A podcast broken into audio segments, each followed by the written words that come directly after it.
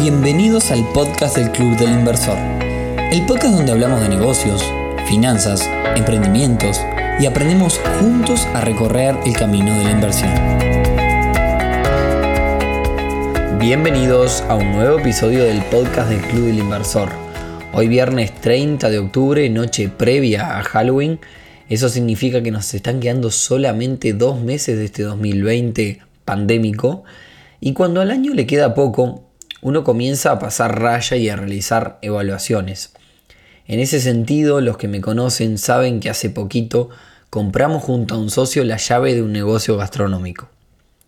Muchos de ustedes me vienen pidiendo que hable sobre este negocio, lo cual de alguna forma me venía reservando para armar un episodio donde les pueda aportar como emprendedor, como inversor y contarle con más libertad aquí en el podcast un poco la experiencia.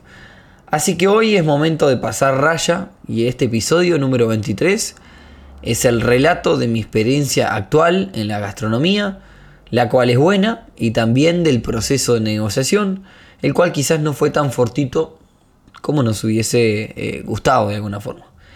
Pero antes, y como siempre, clubilinversor.uy, una comunidad para aprender sobre negocios, una comunidad para aprender sobre las inversiones, una comunidad para compartir las experiencias, las buenas y las malas, y una comunidad para encontrar quizás ese socio para emprender. En este episodio entonces les hablaremos de una negociación, de, la relación entre socios y de la experiencia de un negocio de economía real de la cual tanto hablamos y su gestión. Antes de comenzar, bueno, me gustaría dejar claro que en realidad para ser objetivo y para poder hablar con libertad no voy a dar nombres ni referencias para poder hablar abiertamente de la experiencia que me parece que es lo que importa, este, que me parece que en definitiva es lo que, es lo que deja valor. Arrancamos entonces. Todo comenzó a principios de este 2020 cuando al club llega una propuesta sobre la venta de la llave de un negocio de comidas rápidas en una especie de mercado gastronómico de estos que hay bastantes. Una especie de plaza de comida, digamos, con diferentes propuestas. En aquel entonces, Rodrigo, eh, mi socio del club, nos habíamos, y, bueno, y yo también nos habíamos interesado de alguna forma en este negocio, el cual vimos que tenía un interesante margen y de alguna forma de buena fe cuando uno encuentra este tipo de cosas sugiere algunas y en este caso le sugerimos a quienes lo vendían que quizás venderlo no era la mejor opción quizás podían poner un encargado y de todas formas seguir con ganancias. Por otra parte, luego de, alguna forma de pasarlo por el mecanismo de análisis de inversiones que tenemos en el club para validar si, una inversión es o no para mí, Rodrigo desistió este, de, esta oportunidad ya que habían varios puntos que, que de alguna forma indicaban que no era para él. Entre ellos, el tiempo de dedicación que este emprendimiento iba a llegar. Pasó el tiempo y si mal no recuerdo, meses más tarde nos encontrábamos en el club analizando la posibilidad de comprar un hábitat que por varias razones que no vienen en el caso, es una inversión que quedó trunca. Y uno de los inversores en ese entonces me comentó, Che, ¿te acordás de aquella oportunidad que habías mencionado en su momento en un mercado gastronómico? ¿No estará disponible? Porque claro, habíamos quedado como, digamos, con, gusto a poco, ¿no? Estábamos muy metidos en, esa inversión de, hábitat y había quedado como, o sea, había quedado como la necesidad de seguir hacia otro negocio. La cuestión es que en aquel momento volvimos a consultar si la inversión estaba disponible y así fue que nos largamos entonces por este camino con aquel socio que me consultó. Y arranco entonces primero eh, o sea, ahora que ya un poco ya hice el, back de cómo llegamos a esto, arranco por el proceso de negociación. Bien, lo primero que hicimos como cualquier negocio es ir a ver el local. En mi caso fui algunas veces encubierto, en días y momentos del día diferente, un poco para observar el movimiento, charlé con personas de otros negocios de la misma plaza de comidas, observé el movimiento, hablé hasta con los cuidacoches. Es importante destacar que nosotros teníamos una estimación de números del rubro gastronómico. También habíamos hecho otra estimación a ojo en base a estas observaciones y, investigaciones que habíamos realizado. Pero como toda estimación en este tipo de cosas, nos podemos haber equivocado. Puede ser dos veces mejor o puede ser 100 veces peor.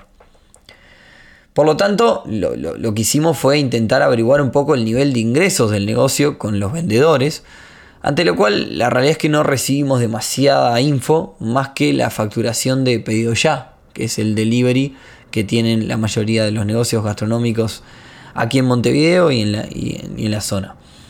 Que de todas formas esta, esta facturación del delivery era interesante, o sea, era, te daba un dato importante. Entonces también cabe destacar que, en este tipo de negocios es muy común que los dueños no tengan del todo claro los números, ya nos ha pasado en otras, cosas, en, otros, en otras llaves que hemos analizado. Y esta es una de las razones por la cual para el inversor se torna difícil a la hora de realizar una oferta, porque está un poco, digamos, como en el aire.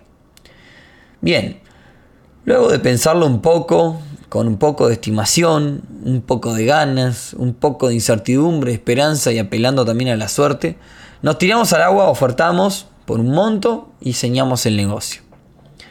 En aquel momento eh, acordamos con los vendedores que íbamos a trabajar la marca del local en conjunto y comenzamos el papeleo. Creamos una empresa, en este caso hicimos una sociedad por acciones simplificadas, la cual hablamos de este tema hace un par de capítulos la cual producto de su complejidad y estábamos en plena etapa de la pandemia complicada, llevó bastante tiempo y este hecho de alguna forma nos causó algunos roces para con los vendedores, porque ellos querían cobrar el saldo, digamos, nosotros hicimos una seña y debíamos un, saldo, querían cobrar el saldo lo antes posible y nosotros no queríamos empezar y terminar de abonar todo hasta no tener el papeleo terminado. Luego llegó el tema de los empleados. En este caso los vendedores no estaban dispuestos a realizar gastos extras por el traspaso de los empleados y de alguna forma también nosotros entendíamos que no nos correspondía. Así que allí también tuvimos bastantes diferencias. La cuestión es que por diferencias que tenían los empleados con los dueños, o con los vendedores, los empleados terminaron renunciando. Hasta aquí Pese a las diferencias, los vendedores estaban de alguna forma participando de esta transición para con nosotros que somos los, compradores. Luego de, finalizado el papeleo y de haber invertido tiempo y dinero, incluso en mi caso tuve que comprar un vehículo económico, porque este negocio queda en las afueras de Montevideo, pensando en trasladarme a este negocio que no me queda cerca de mi casa, entonces compré un vehículo económico. Y bueno, se pactó la firma del contrato definitivo. Bien, y aquí comienza una serie de hechos que no son tan agradables, pero que quizás hoy los comentamos para que les sirva, les aporte valor. Y de alguna forma la idea de este episodio es tomar un aprendizaje este, sobre este tipo de experiencias en, en negocios. Bien, entonces estábamos en el momento que llegamos a firmar el contrato definitivo.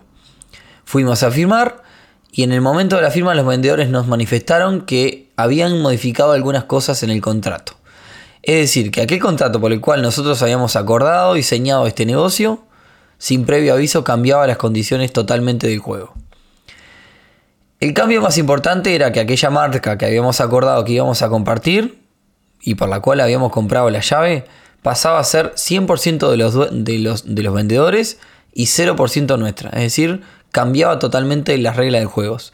Quedábamos como una especie de sucursal o de franquiciados de la marca de ellos. Bien, claramente nos ofendimos, nos sorprendimos, pero a pesar del cambio, bueno, nos miramos, eh, creo que por momentos estuvimos pensando en no firmar y más, pero bueno, habiendo invertido tiempo, dinero, hasta en la compra de un vehículo, como mencioné, confiamos en el proyecto y firmamos. Y acá una lección a aprender. Los contratos son los que se revisan cuando las cosas van mal. Por tanto hay que tener mucho cuidado con los contratos creo que en este sentido nosotros tuvimos algunas falencias en ese tema. Recuerdo incluso que en aquel momento les preguntamos si había otro cambio antes de, terminar firmando y ellos nos dijeron, los vendedores del negocio nos dijeron que no. Y bueno, desafortunadamente días más tarde seguimos revisando el contrato, lo hicimos revisar por, por profesionales y encontramos otro montón de condiciones nuevas que no se habían pactado en ningún momento y que a la larga nos terminaban perjudicando. Otra lección, no concurran a una firma sin un profesional de confianza y no firmen si no están seguros. Quizás, bueno, nosotros firmamos, tampoco es que, digamos, hoy nos, nos está yendo mal, pero también es importante eh, aprender la lección. Bien, a partir de allí comenzamos a explotar el negocio, para lo cual tomamos, nosotros no teníamos empleados ni conocimientos en el rubro, tomamos algunos de los empleados que habían renunciado porque nosotros creíamos que a pesar de los problemas que habían tenido con los dueños, eran muy buenos en sus tareas y no tenían problemas para con nosotros. Bueno, a raíz de este hecho, los vendedores se enojaron un montón, los que nos vendieron, los dueños de la marca, porque no estaban de acuerdo con nuestra decisión, que definitiva era nuestra. Y bueno, esta gota rebalsó el vaso de la, de la relación, digamos, y bueno, terminó por cortar la relación entre quienes nos vendieron el negocio y nosotros. Y acá una relación, una, una, lección a aprender es traten de conservar la relación con los dueños de las marcas, que terminan siendo al final del día un socio más. Nosotros hicimos lo que pudimos, intentamos, no se pudo y bueno, seguimos bajo esa línea. Bien, si bien sucedieron más hechos, prefiero pasar a la parte más divertida de esto que es la experiencia sobre el rubro gastronómico, la experiencia sobre la economía real. Los primeros días fueron caóticos en sí. Al tener poco personal y estar adaptándonos, cometimos mil errores y nos vimos muchas veces sobrepasados. Eso va a pasar en cualquier negocio en el que ingreses. Tener en cuenta que al tomar un negocio de este tipo, uno se tiene que hacer cargo de áreas como la producción de alimentos, los pagos y las cobranzas, la operativa del negocio y la operativa del punto de venta, los recursos humanos, la gestión de proveedores, el control de stock, la contabilidad, el marketing, etc. Y solamente entre dos socios. Entonces, es muchas veces bastante complicado. Por eso es que si bien nosotros decimos que la economía real otorga una rentabilidad mayor, no es otra cosa al final del día que ponerse a trabajar y requiere de nuestro tiempo. Déjenme contarles algo de forma anecdótica. En lo personal, en el negocio yo me encargo del stock seco, es decir, de todo lo que no es comida. Y en realidad cuando comenzamos yo me había hecho una listita de ítems eh, del packaging y demás que, me daba, digamos, el, sentido común. Y muchas veces me pasaba de que me quedaba sin, un, sin algún insumo porque ni siquiera sabía que lo tenía. Por ejemplo, de repente me, me cae un mensaje de la chica que trabajaba con nosotros, es precisamos comprar dippers. Y lo primero que uno pensaba es, ¿qué son los dippers? ¿Tenemos dippers? ¿Vendemos dippers? Y a uno se, ahí uno se da cuenta que, como no conoce nada del rubro, se da cuenta que son los salseros, digamos, donde uno pone el ketchup y la mayonesa. eso pasa aún las primeras veces, ya después no pasa más. Ni hablar del tiempo también que se van los trámites administrativos, habilitaciones, permisos, trámites para las cuentas bancarias, que también debemos ponerlo como tiempo sobre la mesa a la hora de evaluar todo esto. Y no es la idea hacer un episodio contando cosas malas, sino, sino que son todos aprendizajes y que están súper interesantes para después continuar sobre otros negocios. Entonces, en definitiva, esta primera etapa nos tomó casi dos meses encontrar un ritmo de trabajo y de alguna forma estabilizar el, el negocio en sí. Etapa que nos costó muchísimo, muchísimo sacrificio porque prácticamente estábamos yendo al negocio todos los días. Luego vino una segunda etapa que para nosotros pasó a ser de ir todos los días a ir solamente como apoyo los fines de semana o por tareas puntuales. Se puede decir que en esta etapa de alguna forma comenzamos a disfrutar el negocio en algunos aspectos, ya que durante la primera etapa la operativa era tan fuerte que no te permite ni analizar ni tampoco parar a digamos disfrutar un poco del negocio. Es importante destacar que en esta segunda etapa también eliminamos los errores de no saber, estos errores que yo contaba recién. Y nos dedicamos de alguna forma a construir procesos, metodologías y encontrar un orden que nos permita en el corto plazo tomar métricas para analizar el negocio. Hoy día estamos por cumplir los tres meses con el negocio, con la meta de llegar a una tercera etapa, que sería la de automatizar todo lo que sea posible y delegar sobre un encargado tareas operativas y administrativas pesadas sin perder la supervisión. También en esta tercera etapa pensamos establecer mediciones certeras de rentabilidad sobre la inversión que realizamos, proyecciones a futuros, ideas para mejorar, convenios y demás, y de alguna forma al quitarnos tareas operativas, que es lo que estamos haciendo hoy, nos permite enfocarnos y atacar aspectos que hacen a la dirección y al futuro del negocio. De las cosas más interesantes para destacar es que ya sabemos que la rentabilidad, por lo que hemos visto, supera con creces lo que sería cualquier inversión pasiva. Es decir, que no hicimos todo este camino eh, para, perder. Y lo otro, que, es una realidad, en menos de tres meses nos llevamos a un curso intensivo del, rubro con experiencias que nos van, a nos van a servir en cualquier inversión que hagamos de economía real. Y no me gustaría cerrar este capítulo sin hablar un poco de, de, la relación de socios, que creo que es algo que deja un montón de valor también. Hay una frase que a mí me gusta que dice que un emprendimiento es una relación, es un matrimonio entre dos, tres o la cantidad de socios que sean. Y es totalmente verdad. Eh, es, una, es una relación que va a tener sus altibajos, pero es una relación donde ambos o los tres o la cantidad que sea van a tener y tirar por un proyecto en común y van a tener que poder trabajar en conjunto. Déjenme contarles entonces eh, cómo conocí a mi socio. Como comenté, no lo conocía personalmente, simplemente compartíamos un grupo en el que estábamos interesados en una oportunidad de inversión. Nos conocimos allí mismo en el local. Este, y, bueno, cuando nos sentamos a hablar, él me dijo una de las cosas más lindas que este tiene, tiene este club del inversor, que es de alguna forma a través del podcast y a través de, la relación que construimos con los socios, que hablamos eh, prácticamente a diario con muchos de ellos, eh, se construye una relación de confianza y él, eh, bueno, una de las cosas que me dijo es, yo he compartido todos los eventos contigo y demás y más, yo, yo confío en, en, vos, sé lo que haces y demás. Y básicamente yo medio, broma, medio en serio, le digo, mira, yo no te conozco, no sé ni quién sos, este, sé que sos socio del club inversor, pero claro, Ah, digamos, con, tanta gente uno tampoco no, genera tanta relación de confianza con todo el mundo. Y bueno, pero básicamente lo que le dije es, bueno, si vos confías en mí, yo deposito mi confianza en, vos también. Y así le metimos. Y, bueno, la verdad que en ese sentido estamos creo que los dos contentos por la sociedad que hemos, que hemos logrado. Porque es importante, si bien tenemos perfiles en algunas cosas diferentes, tenemos visiones parecidas de muchas cosas y lo importante es que los dos de alguna forma nos ponemos al hombro cuando se necesita el negocio. Ha pasado recientemente por algunos problemas que hemos tenido y, los dos eh, hemos puesto, digamos, eh, lo que se tiene que poner para, para estar al frente del negocio y si hay que ir a apagar un incendio se va.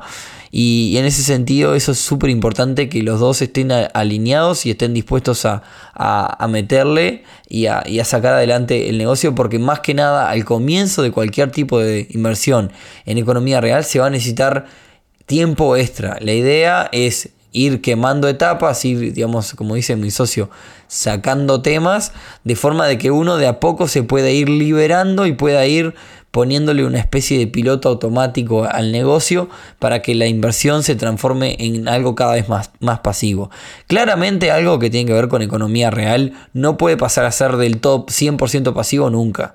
Hay una frase que dice el ojo del, amo engorda el ganado. Y, es una cosa que es tal cual, porque uno tiene que, digamos, siempre estar presente, porque más en el rubro gastronómico. Pero bueno, en ese sentido quería contar esa, pequeña anécdota con el cual conocí a, mi socio y con el cual, como contaba, tenemos muchas cosas en común, pero también tenemos un montón de diferencias. A veces por la operativa, en el medio de la locura, eh, nos enojamos el uno con el otro y pasa que después nos escribimos, mirá, no es nada personal, es solo por el negocio y demás. Los dos queremos lo mejor para el negocio. Y en ese sentido, como decía, creo que estamos los dos re contentos. Y también en mi caso necesitaba de alguna forma contar esta experiencia, eh, poder compartirla con, todos ustedes y que quizás después a través de las redes o a través de los diferentes lugares donde nos comunicamos, intercambiar eh, opiniones o intercambiar comentarios y demás nos, sirve un montón. Y la idea, como decía de hoy, del capítulo de hoy, es que les deje alguna enseñanza, alguna experiencia a ustedes eh, esta es mi experiencia, pero, pero el día de mañana puede ser la experiencia de cualquiera. Y bueno, un poco como hablamos de, economía real en este podcast, venía, venía al caso la historia del día de hoy.